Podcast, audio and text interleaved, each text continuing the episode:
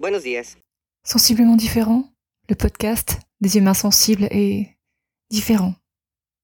Salut et bienvenue dans ce nouvel épisode de Sensiblement différent, hors série spéciale J'envoie 2024. 31 jours de podcast rythmés par une contrainte créative, technique ou thématique. Un jour, un thème, un podcast. Aujourd'hui, je te parle d'un livre marquant, de façon spontanée. Le livre dont j'ai choisi de te parler, je l'ai rencontré en formation en kinésiologie transpersonnelle. Il s'agit d'un livre écrit par euh, le biologiste, chercheur, professeur, conférencier Bruce Lipton, La biologie des croyances. Ce livre reste une référence fondamentale pour moi parce qu'il euh, apportait une sorte de d'explication, il mettait en mots des choses dont j'avais euh, la sensation ou l'intuition, mais d'une façon tangible.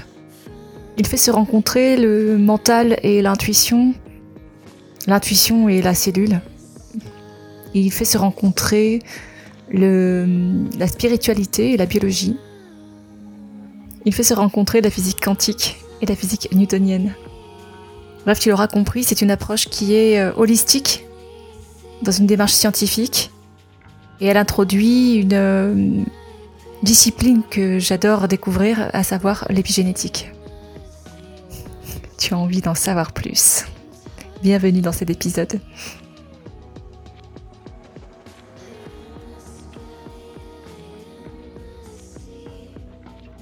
Je m'appelle Magali Darnay, je suis thérapeute en kinésiologie transpersonnelle, podcasteuse, coach émotionnel, musicienne, chanteuse. J'agis comme révélateur.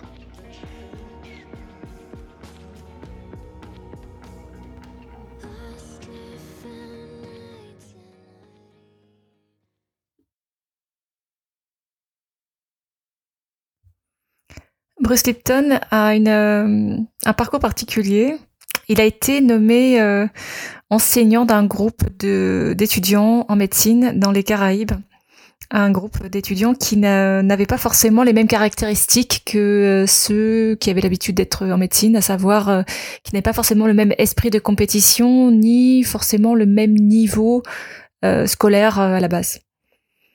Et donc il se trouve avec ce groupe d'étudiants et il euh, axe toute sa pédagogie, toute son approche et toute son euh, tout son apprentissage sur la coopération, sur la synergie, l'esprit de groupe et le la motivation mutuelle et euh, commune quoi. Et ça marche. Un groupe qui potentiellement pouvait paraître un peu moins dans dans les modèles classiques des étudiants qui euh, réussissent, donc avec des gens qui ont des parcours qui sont divers et variés, des, gens qui euh, qui sont parfois euh, des parents, des gens qui sont en reconversion professionnelle, etc. Se mettent et qui, n'ont pas non plus beaucoup de confiance en eux, se, mettent au taf avec ce, type étrange qui est Bruce Lipton et ils réussissent un exploit, c'est-à-dire de, réussir des, des évaluations de médecine grâce à un état d'esprit. Un état d'esprit et euh, de la motivation. Individuelle et collective. Il fait un parallèle avec euh, les, euh, les, espèces sur la Terre et sur les cellules, où il explique en fait que finalement la, croyance qu'on a pu avoir que les espèces, celles qui pouvaient survivre, c'était les plus fortes, c'était pas forcément les espèces les plus fortes, mais c'est peut-être les groupes les plus forts notamment euh, en se basant sur le fait que les, euh, gènes se transmettent d'une espèce à l'autre. Ah. Si les gènes se transmettent d'une espèce à l'autre, alors qu'en est-il euh, des frontières entre les espèces?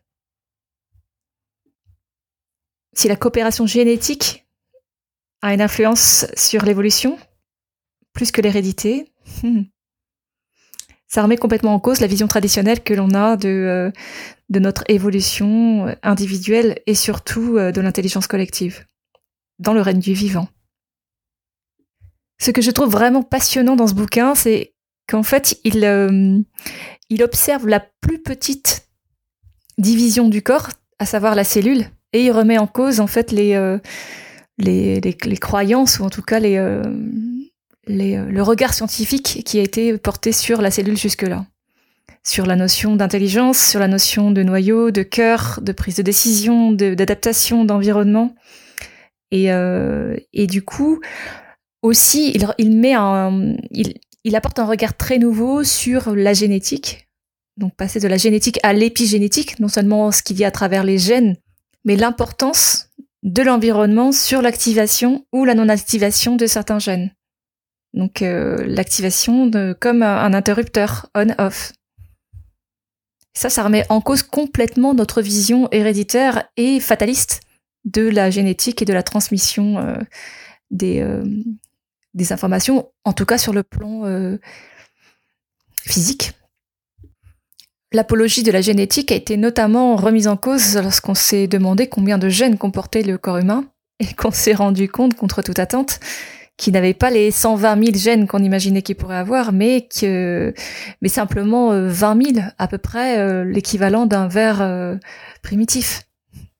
Alors si l'être humain, cet être le complexe et doué d'intelligence et doué d'adaptation, a autant de gènes qu'un ver primitif, alors ça veut dire que ses facultés de, de réflexion, c'est euh, et sa complexité de d'être et de et ne repose pas sur son nombre de gènes. En tout cas, c'est pas là qu'il faut chercher euh, sa, sa sophistication. Le noyau de la cellule est constitué de chromosomes, qui sont eux-mêmes constitués d'ADN et de protéines. Jusque-là, on a toujours euh, axé notre, les recherches, et l'intérêt également, hein, sur l'ADN et non sur les protéines.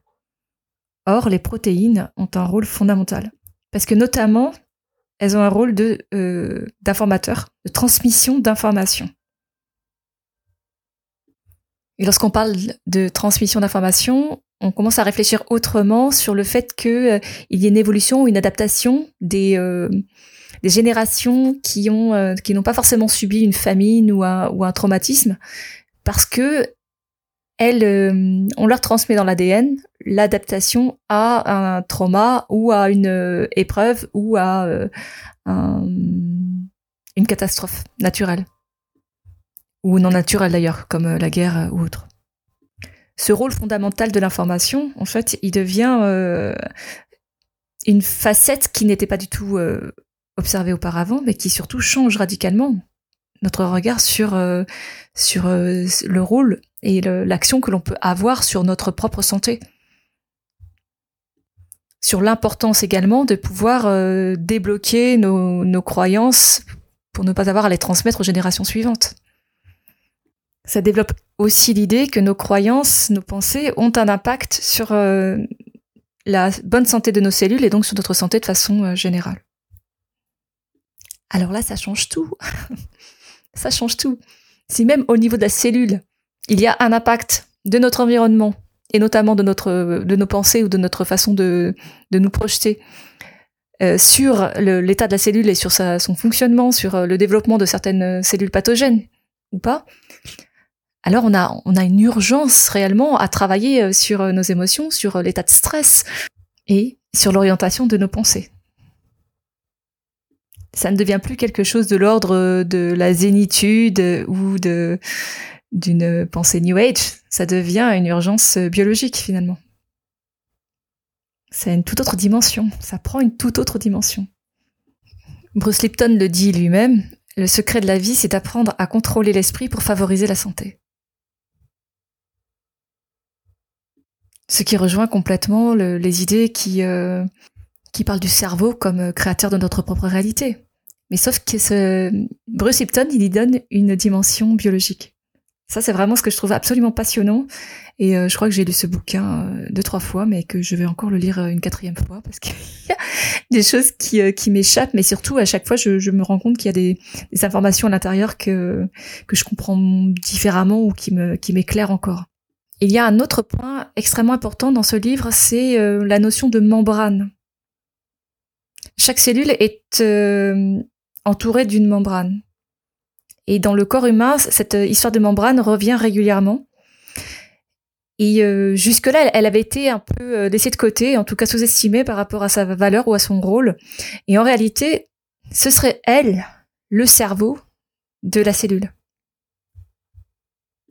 Ce serait elle qui aurait le rôle décisionnaire. La membrane, ce serait elle qui aurait euh, un rôle de transmission d'informations et de euh, et de coordination des fonctions cellulaires. La membrane. Donc là, je te lis un extrait de, ce livre. Euh, donc une espèce de, résumé qui s'appelle euh, L'esprit prime sur le corps. Récapitulons ce que nous savons des cellules. Dans les chapitres précédents, nous avons vu que les fonctions physiologiques vitales des cellules sont le résultat direct du mouvement d'engrenage ou d'assemblage de leurs protéines. Bien que les protéines constituent le matériau du corps, des signaux environnementaux complémentaires sont nécessaires pour les animer de mouvement. Le contact entre les signaux environnementaux et les protéines cytoplasmiques qui génèrent le comportement s'effectue dans la membrane cellulaire, laquelle reçoit les stimuli, puis enclenche la réaction cellulaire vitale appropriée. La membrane fonctionne comme le cerveau de la cellule. Les protéines membranaires intrinsèques sont les sous-unités physiques fondamentales du mécanisme de l'intelligence cellulaire. Les protéines. Par définition fonctionnelle, ces complexes protéiniques sont des commandes de perception qui relient la réception des stimuli environnementaux aux voies protéiniques de production de réactions. Les cellules réagissent généralement à une variété de perceptions rudimentaires qu'elles ont de leur entourage. Ces perceptions détectent la présence d'éléments comme le potassium, le calcium, l'oxygène, le glucose, l'histamine, l'œstrogène, les toxines, la lumière et certains autres stimuli dans leur environnement immédiat. C'est l'interaction simultanée de dizaines de milliers de commandes réflexes de perception dans la membrane, chacun décodant directement un signal environnemental distinct qui crée collectivement le comportement complexe d'une cellule vivante. Des réactions aux perceptions de l'environnement. Ça souligne vraiment l'importance et le côté fondamental du milieu sur euh, l'être dans son ensemble. Alors à partir de ces constatations, ça a vraiment généré euh, euh, diverses observations et recherches sur justement l'impact de des croyances, de l'état d'esprit, de la façon de du choix d'environnement en fait sur sur le bien-être général et sur ce que cela peut vraiment engendrer au niveau moléculaire. L'impact de l'environnement sur les molécules elles-mêmes. Ça c'est complètement c'est complètement géant quoi. Il explique qu'une étude récente a révélé que 8 heures de méditation basée sur la pleine conscience étaient suffisantes pour altérer de manière significative les fonctions géniques vitales. Lorsqu'on les compare à des groupes témoins, il est avéré que ceux et celles qui pratiquent la méditation manifestent un vaste éventail de différences génétiques et moléculaires, incluant une réduction des gènes favorisant les inflammations et une modification des mécanismes de régulation génétique. Ces changements observés dans l'expression génétique sont associés à des capacités de récupération physique plus rapides après avoir vécu des situations stressantes. Il prouve également que la pratique de la pleine conscience peut entraîner des améliorations de l'état de santé résultant de profondes modifications épigénétiques du génome. Et ça, ça date de 2014. Donc là, on est, quand même face à une révolution. Pour moi, c'est une révolution, euh, mais euh, incroyable. C'est-à-dire que si euh, on est en train de dire que toutes les pratiques qui vont générer une baisse du stress ou qui vont avoir un impact sur le stress ou les émotions ont un impact direct sur l'expression ou non de nos gènes, alors il n'y a, y a plus d'excuses possibles pour passer à l'action et se mettre dans la mise en place de, de nouvelles de nouveaux rituels ou de nouvelles habitudes qui soient positifs pour nous. C'est pas positif juste pour se sentir bien et avoir l'impression d'être euh, joyeux. c'est euh, fondamental pour euh, pour vivre de la meilleure façon qui soit dans le meilleur état de santé possible. Ce livre a un impact fondamental pour moi, il devient vraiment un repère et un pilier, non seulement parce que ça justifie, euh, bon pour mon mental, si, si, tant est que j'ai besoin de sens, c'est de savoir pourquoi je fais les choses, mais en tout cas pour euh, conforter en fait mon choix d'orientation professionnelle, mais aussi les choix personnels qui euh, ne peuvent maintenant aller en dehors de, du bien, de la recherche de bien-être. La recherche de bien-être, c'est pas simplement un, petit plus pour se sentir euh, funky. C'est vraiment un objectif fondamental de, de vie pour euh, pour euh, favoriser le meilleur fonctionnement possible de mes cellules. Ah là, on parle plus de la même chose. on n'est plus seulement dans une forme de quête de bonheur, mais dans une forme de quête de fonctionnement optimal. C'est comme si on faisait euh, un. On rejoint l'unité. Et ça donne aussi un regard nouveau sur toutes les approches qui peuvent euh, toucher l'être humain euh, de façon holistique, et notamment sur le regard qu'on peut porter sur la santé. Donc si tu veux en savoir davantage et si tu veux creuser un peu chaque sujet parce que euh, au niveau biologique c'est vraiment passionnant ce que raconte Bruce Lipton, je t'invite vraiment à lire ce bouquin Biologie des croyances dont je mettrai les les références dans la bio.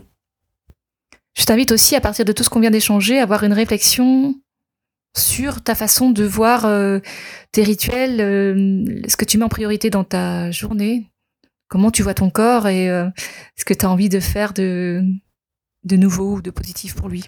Et pourquoi Comment tu souhaites orienter tes pensées et pourquoi Quel environnement tu choisis pour évoluer et pourquoi? Et de façon globale et générale, ça a vraiment une implication sur ta façon de t'exprimer, euh, la place que tu prends dans le monde, quel regard tu portes sur toi, comment tu euh, t'adresses aux gens, comment tu vas t'adresser à tes enfants. Et euh, parce que tu connais les implications potentielles de toutes ces, de toutes ces prises de position-là, de tous ces choix, de toutes ces décisions que tu vas prendre. Voilà, c'est un nouveau regard sur ta vie, sur le monde, nos perceptions.